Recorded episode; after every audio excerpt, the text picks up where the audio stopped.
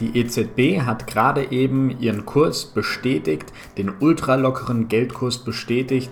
Das heißt, für die nächsten Jahre, mindestens für die nächsten eineinhalb, zwei Jahre, werden wir weiter 0% Zinsen sehr wahrscheinlich sehen. Heute will ich darüber reden, was das Ganze für Anleger bedeutet, wie ich jetzt mit dem Ganzen umgehen werde und ja, was meine Gedanken dazu sind was jetzt attraktiver wird an Investments und was auch nicht. Damit herzlich willkommen beim Northern Finance Podcast. Mein Name ist Alex Blick. Ja, fangen wir erstmal vorne an. Der EZB-Rat hat heute Morgen getagt, am Donnerstag, dem 22.07.2021. Und sie haben eben gesagt, dass sie weiterhin neben den äh, Leitzinsen, die sie auf dem niedrigen Niveau lassen wollen, auch ihre Anleihekäufe fortsetzen wollen. Das heißt, es gibt weiter Unterstützung für so gut wie alle und äh, das Ziel davon ist eben Stabilisierung der Märkte weiterhin. Also die Märkte scheinen aktuell noch nicht stabil genug sein, zu sein, als man das Ganze ähm, ja, äh, für sich lassen würde, als dass man nicht mehr in den Markt so brutal eingreift, ganz ehrlich gesagt. Wir haben ja das Anleihekaufprogramm und das soll weiterhin laufen, bis die erste Zinserhöhung kurz bevorsteht, sagt der EZB-Rat. Aber wann steht die nächste Zinserhöhung bevor? Naja, Sie sagen hier mindestens bis zum, wenn ich das hier richtig habe, bis zum März 2022 wollen Sie das Kaufprogramm fortsetzen, mindestens. Das heißt noch ein Dreivierteljahr, aber sehr wahrscheinlich wird es etwas länger noch gehen. Das heißt, die EZB steigt jetzt immer noch nicht aus, die Märkte werden weiterhin gestützt und Aktien werden sehr wahrscheinlich äh, in dieser Zeit noch viel teurer werden, als sie es ohne dieses Programm werden würden. Hier haben wir nämlich einfach so eine Unterstützung, die ja, man muss sich vorstellen, die Firmen bekommen die Anleihen, die sie ausgeben, jetzt sehr schnell los. Die EZB kauft quasi alles aktuell ein und hat jetzt damit gesagt, dass sie weiterhin auch die Anleihen von privaten Firmen kaufen will. Ähm, auch von Staaten wird sie die weiterhin kaufen. Das heißt, die EZB äh, geht davon aus, dass die Krise im Grunde genommen äh, für die Aktien, für die Börsen äh, noch nicht vorbei ist. Also die Krise geht weiter, äh, das muss man auch mal ganz klar sagen. Und ähm, ja, ist nicht so wirklich ein positives Signal.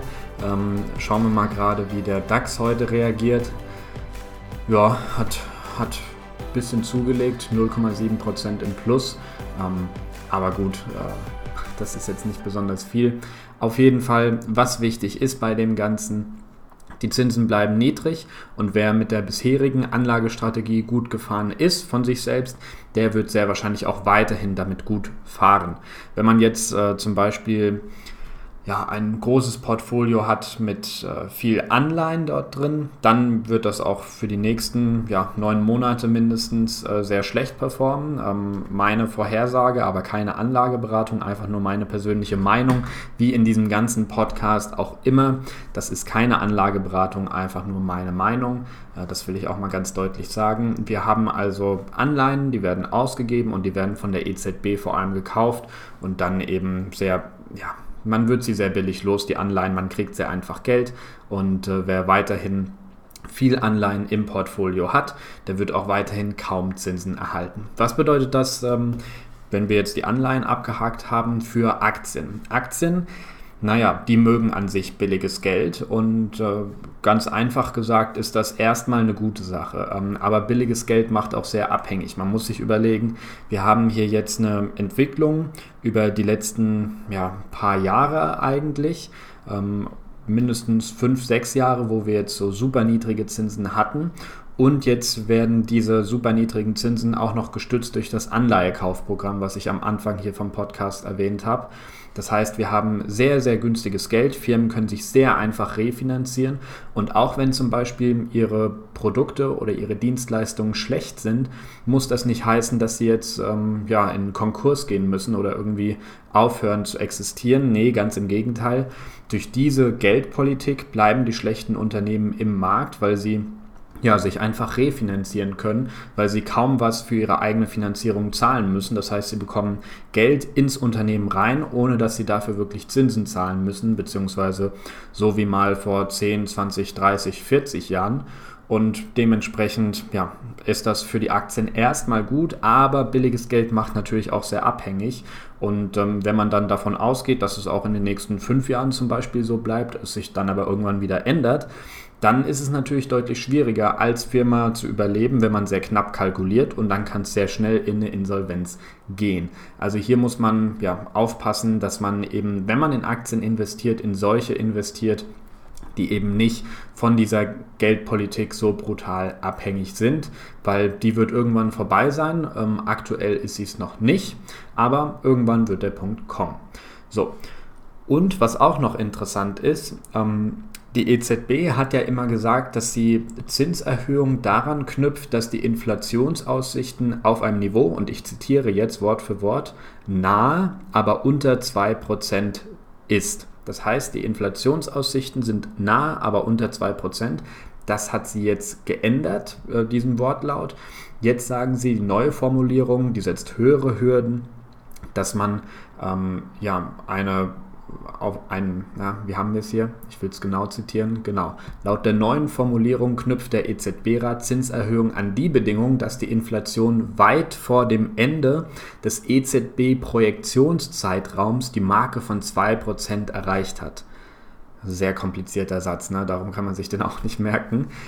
Also das heißt auf Deutsch, ähm, die haben einen Zeitraum von zwei Jahren, die die betrachten und zum Ende von diesem Zeitraum, ähm, wenn dann die Inflation über 2% ist, dann wollen sie handeln sozusagen. Während sie also vorher gesagt haben, knapp unter 2%, muss es jetzt über 2% sein in zwei Jahren. Ja? Also zum Beispiel jetzt zur Situation können Sie sagen, ja, in zwei Jahren hat sich das wieder normalisiert.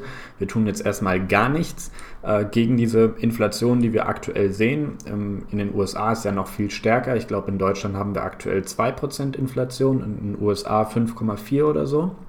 Auf jeden Fall richtig, richtig viel. Aber ähm, Jetzt sagen sie, ja, wenn in zwei Jahren sich das normalisiert, dann ist uns das egal sozusagen. Ähm, und so viel erstmal dazu. Ja? Also die schaffen sich jetzt mehr sozusagen Freiraum dafür oder mehr Möglichkeiten, ihre ultralockere Geldpolitik fortzusetzen und sie ändern die Rahmenbedingungen, die Spielregeln, könnte man auch sagen, wenn man es negativ auslegt. Okay, ähm, damit müssen wir jetzt aber umgehen. Ähm, da kann man jetzt nichts tun gegen diese Entscheidung von der Europäischen Zentralbank. Ja, was bedeutet das für P2P-Kredite? Ähm, ich als Investor in P2P-Kredite, in ja und nicht nur in die P2P-Kredite selbst, sondern auch in die Plattform dahinter investiere ich ja oder habe ich investiert und äh, habe das auch in Zukunft vor. Für die bedeutet das natürlich, dass man ja in den letzten Jahren, wo man einen starken Boom hatte, auch in den nächsten Jahren wahrscheinlich wegen diesem zinspolitischen Umfeld dieses Geschäftsmodell sehr gut fahren kann. Weil ich bin ganz ehrlich, P2P-Kredite-Plattformen sind natürlich davon abhängig, ähm, die haben relativ kleine Margen, dass das, dass das, Geld relativ günstig ist, beziehungsweise nicht die Plattform selbst unbedingt. Äh, wenn sie die Kredite stellt, wie bei Bondora, dann kann das der Fall sein. Aber wenn sie die Kredite nicht stellt, wie bei Mintos, dann ist das für Mintos selbst relativ egal, aber für die Kreditgeber nicht. Für die ist natürlich ganz entscheidend, dass sie sich sehr günstig refinanzieren können und dann die Kredite selbst natürlich mit einer Marge dann ausgeben, die reicht, um gut zu überleben und am Ende auch noch einen Profit zu haben. Ja? Also diese Unternehmen sind sehr abhängig davon und wenn die Zinsen irgendwann sehr schnell wieder steigen, dann wird es für diese Firmen schwieriger zu überleben. Aber wir sehen für die nächsten neun Monate mindestens, wahrscheinlich eher zwei Jahre und neun Monate, wenn man diesen langen Betrachtungszeitraum noch dazu nimmt, droht hier erstmal in Europa zumindest geldpolitisch keine Gefahr für diese Firmen. Wie gesagt, am Anfang keine Anlageberatung, einfach nur meine Meinung. So sehe ich das und äh, ja, deswegen werde ich auch weiter in P2P-Kredite investieren. Ich sehe hier jetzt kein Risiko, dass die EZB irgendwie die Zinsen bald anzieht in den nächsten paar Jahren, ehrlich gesagt. Und äh, ja, wenn, dann macht sie es wahrscheinlich sehr, sehr langsam. Und dann können sich auch die Firmen meiner Meinung nach langsam wieder daran gewöhnen. Vor allem solche, die sehr abhängig sind vom billigen Geld, wie eben äh, P2P-Kreditgeber. So, so viel dazu. Ähm, jetzt haben wir also die Anleihen durch, wir haben die Aktien durch und wir haben P2P-Kredite durch.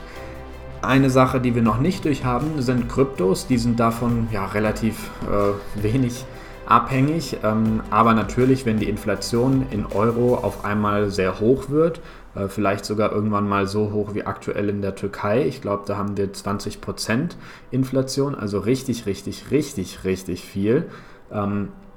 Dann würden Kryptos natürlich profitieren.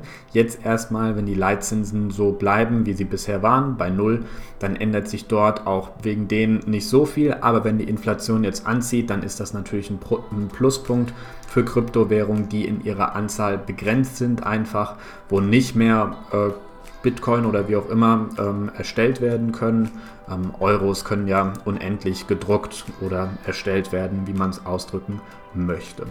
Genau, also so viel dazu. Ähm, wenn du noch irgendwelche Fragen hast äh, zu dieser Podcast-Folge, dann schreib mir gerne auf Instagram, da heiße ich mit dem Kanal auch Northern Finance.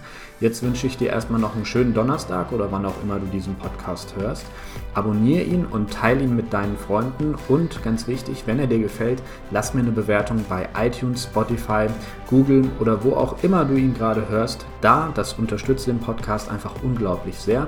Das hier ist ein ja, Non-Profit Projekt von mir, also damit verdiene ich jetzt kein Geld.